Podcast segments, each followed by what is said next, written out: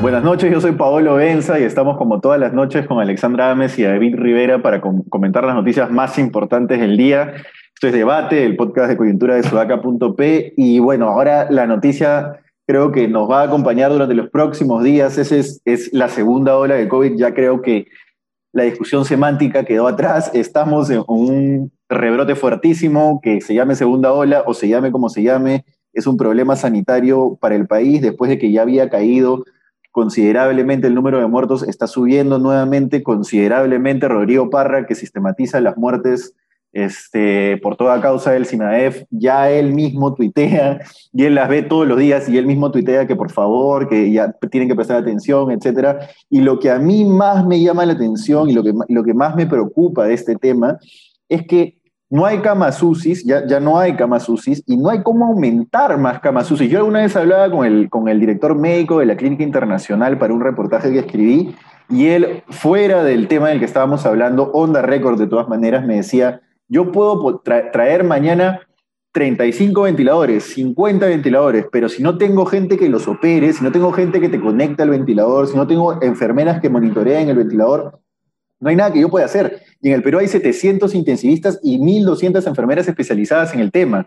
Es decir, hay 1.700 profesionales capacitados para operar un ventilador. Pueden operar varios ventiladores a la vez, pero no pueden operar más ventiladores de los que les dan las manos para operar, ¿me entienden? Y en Madre de Dios, por ejemplo, hasta hace cinco meses no había un solo intensivista. El intensivista venía de Cusco o venía de, algún otro departamento de la costa para pedidos puntuales y finalmente un intensivista cubano tuvo que ir a Madre de Dios a cubrir el puesto.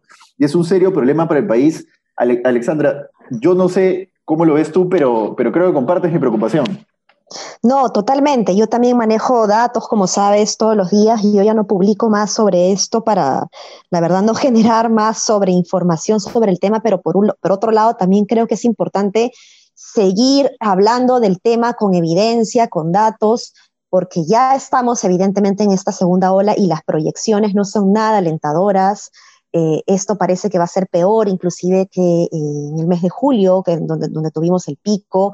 Entonces es realmente preocupante, eh, nos hemos relajado en diciembre, eh, creo que está afectando además, según los datos que he visto, a las personas que pudieron confinarse en los primeros meses, que pudieron hacer home office en los primeros meses y que de alguna manera empezaron, terminó el confinamiento, empezó, empezaron las fases de reactivación económica, empezaron a salir y em, el crecimiento empieza realmente después de fiestas. Ha habido algunos comentarios de algunas personas que han dicho que esto es producto de las marchas. Esto es falso. Es falso. Yo he estado haciendo seguimiento día a día después de las marchas porque me quedó la curiosidad científica sobre el tema y em, no se ve ningún cambio dos semanas o hasta tres semanas después de, eh, de las marchas. Esto empieza recién a partir de eh, la, Navidad, ¿no? En donde la gente empieza a salir a partir de aproximadamente los primeros días de diciembre, la segunda semana de diciembre, ahí es que empieza a movilizarse más la gente, a salir más en la calle. Lo pueden consultar con Google, eh, eh, eh, ahí la, Google este, Mobility. Mobility, ajá, así es. Y, ahí se ve claramente eso, ¿no? Entonces también desmitifiquemos lo de las marchas porque eso no ha sido, además, tan masivo en todo el Perú como quizás algunos hubiesen querido, pero eh, definitivamente lo cierto es que estamos en una segunda ola y que las proyecciones no son nada alentadoras, así que a tomar todas las previsiones del caso. Yo no sé qué está esperando el gobierno, no sé qué opinan ustedes, pero yo no sé qué está esperando el gobierno para tomar medidas más drásticas. Yo sinceramente creo que nos tienen que confinar de nuevo. Voy a poner mi dosis de pesimismo, porque, eh, claro, además de lo complicada que ya es la situación, esta preocupación que hay en el mundo en este momento por las nuevas variantes ha aumentado muchísimo, ¿no? La Organización Mundial de la Salud ha tenido que adelantar su reunión, esa reunión del comité de urgencia que realiza cada tres meses, la ha adelantado dos semanas para este jueves, solo dos semanas, imagínense, han preferido no esperar dos semanas más porque están preocupadas por ya no solamente la velocidad eh, de propagación de las nuevas variantes, sino por los efectos que podrían tener estas variantes en temas como la efectividad, de las vacunas, la efectividad de las pruebas moleculares eh, e incluso el tiempo de inmunidad para alguien que ha sido contagiado ya porque el virus está cambiando de tal manera que no solamente está cambiando la parte del virus que es la que entra en contacto con el ser humano para contagiarlo. Entonces, este jueves es un día muy importante para ver qué cosa va a decir la OMS, que supuestamente va a dar recomendaciones respecto a este tema, ¿no? Entonces, creo que si las vacunas nos dio como algún oxígeno hace dos semanas, la verdad es que este año va a ser un año súper difícil, súper difícil. Yo también creería, como Ali, esa es mi, primera idea, es que deberían confinarnos. Creo que vamos a terminar en eso inevitablemente porque el panorama que ha pintado Paolo al inicio respecto a la falta de recursos humanos intensivistas es, es dramático. O sea, estamos pagando, digamos, las cosas que hemos hecho mal durante todo este tiempo. Pero también es cierto que, digamos, pensando en esta especie de balance que quiere encontrar el gobierno entre salud y economía, es que esta vez no pueden encerrar a la gente sin un bono, ¿no? Y acuérdense que en la primera ola Se, demoró en anunciar el bono y luego que se demoró en anunciar un bono, digamos, anunciaron dos bonos para cuatro meses, creo, tú le tienes el dato concreto, pero es decir, si tú le dices a la gente ahora, oye, lo vamos a encerrar de nuevo, y en paralelo no anuncias un bono, nadie va a cumplir, nadie va a cumplir nada y eso va a ser un desmadre. Entonces, es bien difícil la decisión en este momento de qué hacer. No es, no es, no es nada sencillo, ¿no? Estamos en, esa, en ese momento en el que tenemos que ver la realidad, y tenemos, pero la realidad nos muestra dos cosas, dos, dos, dos, dos frentes paralelos. Uno es que el virus avanza y el otro es que no puede volver a confinar a la gente sin un bono, sin darle alguna ayuda eficiente, efectiva, que llegue, que le, llegue rápido. Entonces, ¿cómo haces? No? Es dificilísimo. No, complicado, complicadísimo porque todavía falta, ojo, medio millón de familias por recibir el bono pendiente. Increíble. ¿no? O sea, eso, lo voy a publicar en el transcurso de esta semana eh, a través de la Universidad del Pacífico, se los paso apenas lo tenga, pero me queda sorprendida. Claro, estamos hablando de eh, falta alrededor del 8%, ¿no? Pero estamos en términos de cantidad de hogares, estamos hablando de 500 mil hogares, ¿no? Y eso por multiplicado por cuántos miembros de familia, aproximadamente cuatro. Estamos hablando de casi dos, dos, millones de personas que quedaron absolutamente desamparadas. No es más que la cantidad de vacunas que va a llegar teóricamente en enero para vacunar a un grupo de personas. Sí, y, y, si nos acordamos un poquito, el confinamiento de la, primera ola trajo otros problemas como el tema de la violencia contra la mujer y contra niños, que fue terrible lo que pasó en la primera ola. Entonces, no sé, yo no quisiera estar en los zapatos del gobierno, ni de este ni de cualquiera en realidad, pero es muy difícil saber eh, cuál es la decisión óptima, ¿no? O la menos mala o la, que, o la, que reduce costos. Cualquiera sea la decisión que tomen, las, o sea, no, no, va a haber drama, va a haber una crisis económica, eh, nada, se viene un año complicado con, con el COVID en general, ¿no?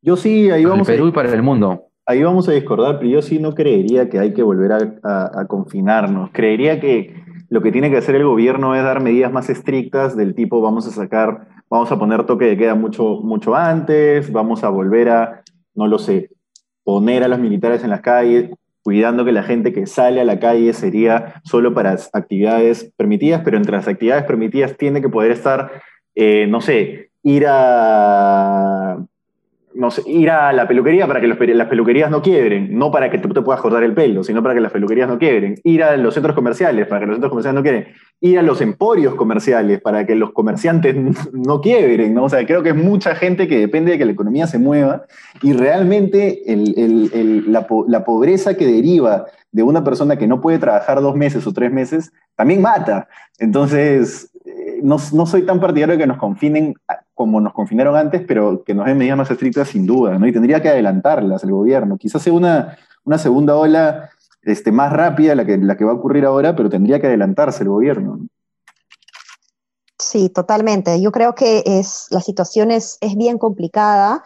Definitivamente el confinamiento tiene que venir acompañado de medidas económicas y bueno, como bien lo mencionaste, pues David, eh, todavía no hemos sido capaces de entregar eh, el bono, ¿no? A, todas las familias. Entonces, no tenemos todavía esta capacidad del Estado de llegar a los hogares. Entonces, necesitamos con urgencia estrategias que realmente nos ayuden a llegar a la gente, porque si no, ¿para qué está el gobierno? No? de verdad que no lo entiendo. Si no podemos llegar a los ciudadanos, entonces, cuál, es la razón de ser del Estado? ¿no? Entonces, cuidado ahí, creo que tenemos que eh, eh, trabajar en conjunto para asegurar de que esto eh, tiene que llegar realmente a las familias que más necesitan.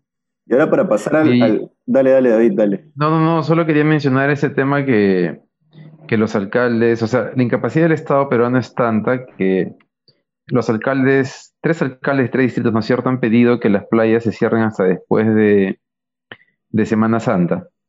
Es decir, los alcaldes eh, de los distritos, eh, digamos, de Lima, que deben ser de los más organizados, con mayores capacidades, no tienen, eso claro, son los alcaldes de la Costa Verde, no tienen la capacidad de controlar aforos en las playas. Y realmente, o sea, el nivel de precariedad del Estado peruano es demasiado grande y, eh, o sea, con lo que dice Paolo respecto a no encerrar, yo también creo que no hay que encerrar, pero ojo que si no se encierra la gente por el tema económico, tenemos que estar claros que el costo es que vamos a ver hospitales desbordados, clínicas desbordadas, gente muriendo, y que, y que, o sea, tenemos que decidir qué costo queremos, o sea, queremos asumir, y eso es bien difícil. Muy difícil. Este, es, es, es muy difícil. Eso, solamente eso. Yo compararía, la, es una decisión comparable con, no sé, o sea, es una decisión del tipo quizás no tan drástica, quizás no tan difícil, pero no sé, pues estás en una guerra y tienes que decidir si tiras la bomba atómica para que muera menos gente de la tuya y muera más gente de la otra. Entonces, es una decisión de ese tipo que tú no quieres estar en los zapatos del gobernante porque realmente eh, eh, en este caso no sé, yo no te sabría decir qué decisión es la mejor. La verdad que en este caso yo no podría salir a criticar, a escribir una columna y decir esto es lo que tiene que hacer el gobierno. Yo no podría. Pero bueno, pasando, ya pasando, eh, para no excedernos tanto en el tema gobierno y decisiones, pasando al tema electoral, que, que se nos vienen las elecciones y van a ser las elecciones en el peor momento de la segunda ola, probablemente, y tenemos unas encuestas que no varían mucho. La campaña va a calentar a un mes de las elecciones, probablemente, y en ese momento va a ser un caos, para mí va a ser un caos polarizado, este, en plena de utilización política de las muertes por la pandemia, probablemente. Tenemos que Forsyth cae un punto a 17%, Keiko sube un punto a 18%, Julio Guzmán cae un punto a 7%, Verónica Mendoza y Urresti se mantienen en 7 y 6 respectivamente. Lo que es gracioso es que el escano se mantiene en 6%, este 36% según una encuesta de Ipsos de, de, diciembre del año pasado no asocia a Manuel Merino con Acción Popular, creo que eso lo puede explicar un poquito. Este, y Sagasti tiene una aprobación que ya está por debajo de su desaprobación, y lo que yo sí tengo que, hacer notar acá, y por más que eh, sea una idea repetida, quizás ya maniquea, que Sagasti pasa de una aprobación de 53% en el A a, 22% e, en el E. Yo creo que eso refleja plenamente lo que es su gestión. una persona que puede entender de gestión pública, puede decir, ok, este es el problema con el tema de las vacunas, así lo soluciono y así doy resultados, porque es un tema que se puede entender, que se puede pensar, que se puede meditar, pero no puede llegar a, eh, por ejemplo, el tema policial, donde es una institución tan corrupta que él no entiende, porque no entiende a un sector amplio del país, que el país tampoco, ese sector amplio probablemente tampoco lo entienda él. Entonces, creo que es un reflejo fiel de lo que es su gobierno y lo que es él como político. Ojo, que, sea una persona muy inteligente y un académico de excelencia, eh, no significa necesariamente que sepa de gestión pública. Ah, creo que hay una gran diferencia, como se dice, como dicen los gringos, en ser thinkers, ¿no? Pensadores versus los doers, los hacedores.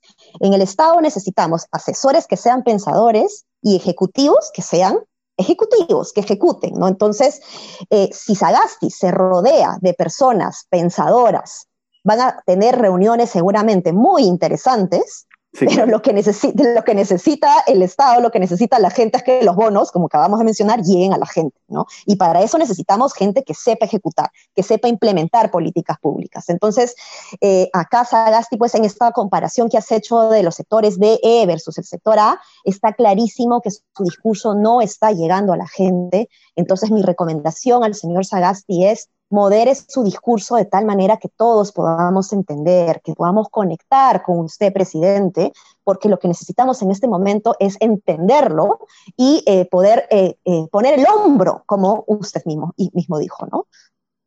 Sí, yo, Pablo, has dicho una, frase con la que voy a discrepar, y es que yo no creo que el tema esté entender. Yo creo que, por ejemplo, o sea, que creo que el problema es cómo te comunicas con ese sector de la población. Y hemos tenido un presidente que se comunicaba muy bien como, como Vizcarra, eh, era muy sencillo, muy efectivo, una gran performance. Y bueno, ahí lo, tenemos, ahí lo tenemos recomendando que la gente tome su, su ivermectina, ¿no? ¿Por qué? Porque es lo más popular. Eh, entonces, claro, creo que el problema de Sagasti no es que no entienda, él, yo te diría que conoce el Perú mucho más de lo que Vizcarra lo conocía antes de asumir la presidencia. No sé. Creo que su problema es que se ha pasado 50 años de su vida, 40 años de su vida en un mundo académico intelectual y en dos meses es bien difícil que cualquier persona pueda modificar sus patrones de comunicación y de lenguaje, este, no, o sea, para adecuarlos, digamos, a la realidad de un país. Ahora, claro, tiene que hacerlo. y, hay que exigirlo y hay que pedírselo. Este, eso en el caso de Sagasti. En el tema de la elección, de, de los resultados eh, de las encuestas intención de voto, el tablero no se mueve, todo está dentro del margen de error. Congelado. Eh, y como ha dicho eh, Daryan en su columna del sábado en el comercio, esta va a ser una campaña desagradable, brutal y corta. Y va a ser una campaña efectista, es decir, el último mes va a ser descomunal, tanto para los ataques como para ver quién es el que dice la cosa que más pega y el resultado puede ser cualquiera. En realidad yo creo que nadie puede decir en este momento quién va a serla. Y eso es terriblemente peligroso para, para el país. Ojalá que tengamos buena suerte y que, y que las cosas no salgan tan mal. O que salgan por lo menos manejables. Y ya te animas a decir, Ya, se animan a decir ustedes qué es, qué candidato significa que las cosas no salgan tan mal o todavía. bueno, y a mí me gustaría, a mí me gustaría sí comentar un poquito porque me fui de frente a hablar de Sagasti y me salté lo de, la, intención de voto de los candidatos. Y eh, coincido pues con lo que dijo eh, Darian, como bien mencionas David, respecto a que esta campaña va a ser corta, efectista y en donde se van a destruir para crecer, ¿no? Eh, y lo que significa que va a ser una campaña fea, una campaña horrible eh, para la ciudadanía. Eh, pero ojo al piojo o ojo a los piojitos, porque yo veo a un Lescano que está creciendo calladito, a un Salaberry que también, a un Salaberry que también está creciendo calladito. Entonces, habría que ver cómo estos chiquititos, ¿no? estos candidatos pitufos, empiezan a generar mayor crecimiento. ¿no? En el caso de, de de Salaberry, pues recordemos pues que tiene a eh, Vizcarra eh, como su alfil principal, que seguramente lo va a ayudar a posicionarse aún más en medios, ¿no? Johnny Lescano, la expresión de que la lampa todavía jala y que si no asocian a Mirino con la lampa todavía lo puede, lo puede dejar una posición expectante, ¿no? Increíble. En Perú puede pasar cualquier cosa. Puede, pues, sí, puede ser Johnny Lescano, puede ser este que Urresti despegue, no sabemos Urresti con qué va a salir es verdad que está bien, está bien, eh, ¿cómo se dice? Eh, ah, su imagen se ha caído con la actuación en el Congreso, eh, pero digamos, nadie sabe qué cosa puede pasar. Esta elección debería ser de Mendoza, pero creo que la izquierda no está viendo ni leyendo lo que está pasando en el país, entonces tiene este discurso del cambio en la constitución que suena más un tema reivindicacionista y no logra articular un mensaje claro. Su, lista al Congreso tampoco parece muy sólida. En el Congreso yo sí creo que hasta ahora de lo que he visto la mejor, la mejor lista es la, del, es la de los morados, ¿no? Eh, pero claro, eso es de lo que hemos visto hasta ahora, en realidad. Eh, y parece que haber además una, hay, una diferencia entre, entre el voto presidencial y la, y, la, y la bancada, porque el rechazo a Guzmán sube, ¿no? Es el único candidato que el rechazo sube, creo que 7, 8 puntos, ¿no? En un mes, a 52%. Sí, sí, tiene un antivoto raro, tiene un antivoto raro. Sí, entonces quiere decir que además, sin que haya hecho, digamos, tiene su videíto saliendo, ¿no? Que sale corriendo de un edificio de la chica con la que estaba, pero digamos, no tiene pues este, la carga de Keiko ni la carga de, de, de Humala del caso Odebrecht y sin embargo está en 52% de, no, de que, no votaría por él. Es, es fortazo. Yo voy a seguir insistiendo en que Guzmán tiene un anti, o sea, la gente le tiene tirria porque no lo ve transparente, genuino. Todos los candidatos fingen, pero él finge mal. Yo creo que el primero que debería decirle a su asesor de prensa es Julio Guzmán necesita ser un poco más transparente, así, así no tengas las posiciones que tú quisieras comunicar. Comunica lo que te sale del corazón, pero sea un poco, quítate esa sonrisa de que parece una sonrisa del, guasón, por favor, ¿no? Creo que va por ahí. Sí, pero yo creo que igual él está en el, en, tanto empiece a aprender, yo diría que si para febrero no pasa el 12% sí me preocuparía, pero él podría posicionarse igual como el mal menor, porque una cosa es el antivoto porque me caiga mal, y otra cosa es el antivoto porque no puedo permitir que esté esa persona o ese partido ahí, como es el caso del Fujimorismo o el aprismo. ¿no? El antivoto del Fujimorismo y del aprismo es más, más activista, digamos. ¿no? En el caso del el antivoto de Forsyth o de Julio Guzmán, es más, eh, es porque no me cabe. ¿no? Sí, sí, sí, totalmente. Es un buen punto. Eso es verdad. de, hecho, de hecho, en esa línea podría incluso estar habiendo en este momento por ejemplo, ¿no? Si nos entrevistaran a nosotros, y entonces nosotros diríamos, no sé, blanco viciado, no estoy seguro.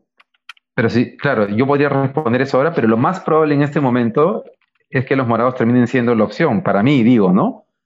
Y básicamente porque de lo que estoy viendo, no me gusta, eh, no me gusta Foresight, la izquierda me da un poco de miedo, y a la derecha no veo nada rescatable en este momento. La izquierda da miedo, y, la derecha está jugando muchísimo con eso. He escuchado a Fujimori, he escuchado a Hernando de Soto y a sus candidatos al Congreso hablar de nosotros somos el futuro, ellos son el pasado. ¿no? Claro, entonces eh, puede haber ahí como un voto no, no oculto, sino un voto, ¿cómo decirlo? Que ahorita no te va a decir que va a votar por él, pero que a la hora de la hora, como dices, Alexandra, pues ya no queda otra, ¿no? Claro. entonces el, el mal menor ya no pasa a la segunda vuelta, sino que pasa a la primera. Y, hablando de Urresti, ya para ir cerrando el, podcast, eh, Urresti todavía no prende, pero ya se ha mandado con una, con una cosa que es, este, como tú dices, efectista, ¿no? Ha pedido que todos los, los candidatos que no son Keiko Fujimori, evidentemente, porque Keiko Fujimori dijo ayer que indultaría a su padre si es que llega a la presidencia, que todos los candidatos eh, firmen un pronunciamiento asegurando que no indultarían a Fujimori. Yo creo que eso está de más, ¿no? No sé qué otro candidato indultaría a Fujimori, quizás Hernando de Soto, una cosa así pero yo creo que es más efectista de Urresti y yo sí creo que si Urresti prende en un momento, él puede ser presidente del Perú. Creo que él tiene una llegada a sectores populares con un don, digamos, de líder autoritario, pero carismático, que el Perú siempre ha querido elegir, sí, siempre ha querido votarle ese líder y que Forsyth no está cubriendo porque no tiene sustancia y Urresti sí podría cubrir. Pero bueno, solamente un comentario chiquitito sobre lo del indulto. Creo que y es, increíble que 21 años después de que el tipo salió de la presidencia siga marcando agenda en las elecciones de este país. Solamente lo quiero dejar ahí. Sí, eh, dale, David, dale. No, no, ¿te refieres a Alberto Fujimori? Exactamente. Ah, bueno. No, no, no, no, lo digo, lo de a mí, a mí lo de ayer, lo de Keiko, mira, yo intento, yo intento evitar malos, este, decir a alguien me cae mal ya, pero Keiko es de un cinismo alucinante. Es decir, ay, su respuesta cuando pone su carita y dice, sí, yo creo que nos equivocamos en 2016, Oye, pero cometimos errores. Oye, que cometimos errores. ¿Qué error? Tenías claramente establecido lo que querías hacer. El gobierno de PPK, puedo decirlo, fue, se arrodilló, un poquito más te ves a los pies. Y tú lo que querías era destruirlo como de lugar. O sea, es una sinvergüenza, pero de aquellas, ¿ah? O sea, sí, sí, maleado. No, eh, pero lo peor de todo es que Cuarto Poder además puso una musiquita de fondo de que parecía la Rosa de Guadalupe, donde ella de pronto se iluminaba al costado de la Virgen de la Puerta. Te juro que un minuto más y yo votaba por ella. ¿ah? O sea, de verdad, ahí, o sea, ¿qué pasa con Cuarto Poder? ¿Por qué me hacen esto? ¿Por qué me manipulan así con esa música mientras la mujer llora porque sus hijos, porque no pudo ver a sus hijas? Bueno, Cuarto Poder. Este, y además, su papá no salió de la cárcel su papá no salió de la cárcel porque ella no quiso que saliera de la cárcel. Exactamente. Claro, y ayer sale llorando diciendo que, ella se quería a su papá. Exacto. Claro. Señora, por favor, si, su padre estuvo fuera de la cárcel. claro, exacto. Sí, increíble. No, no, qué miedo Keiko, ¿ah? porque además, escúchame, Keiko avanza, gana y se va a vengar de tres cuartos del Perú. no, qué miedo. Entre ellos, nosotros así es, así es.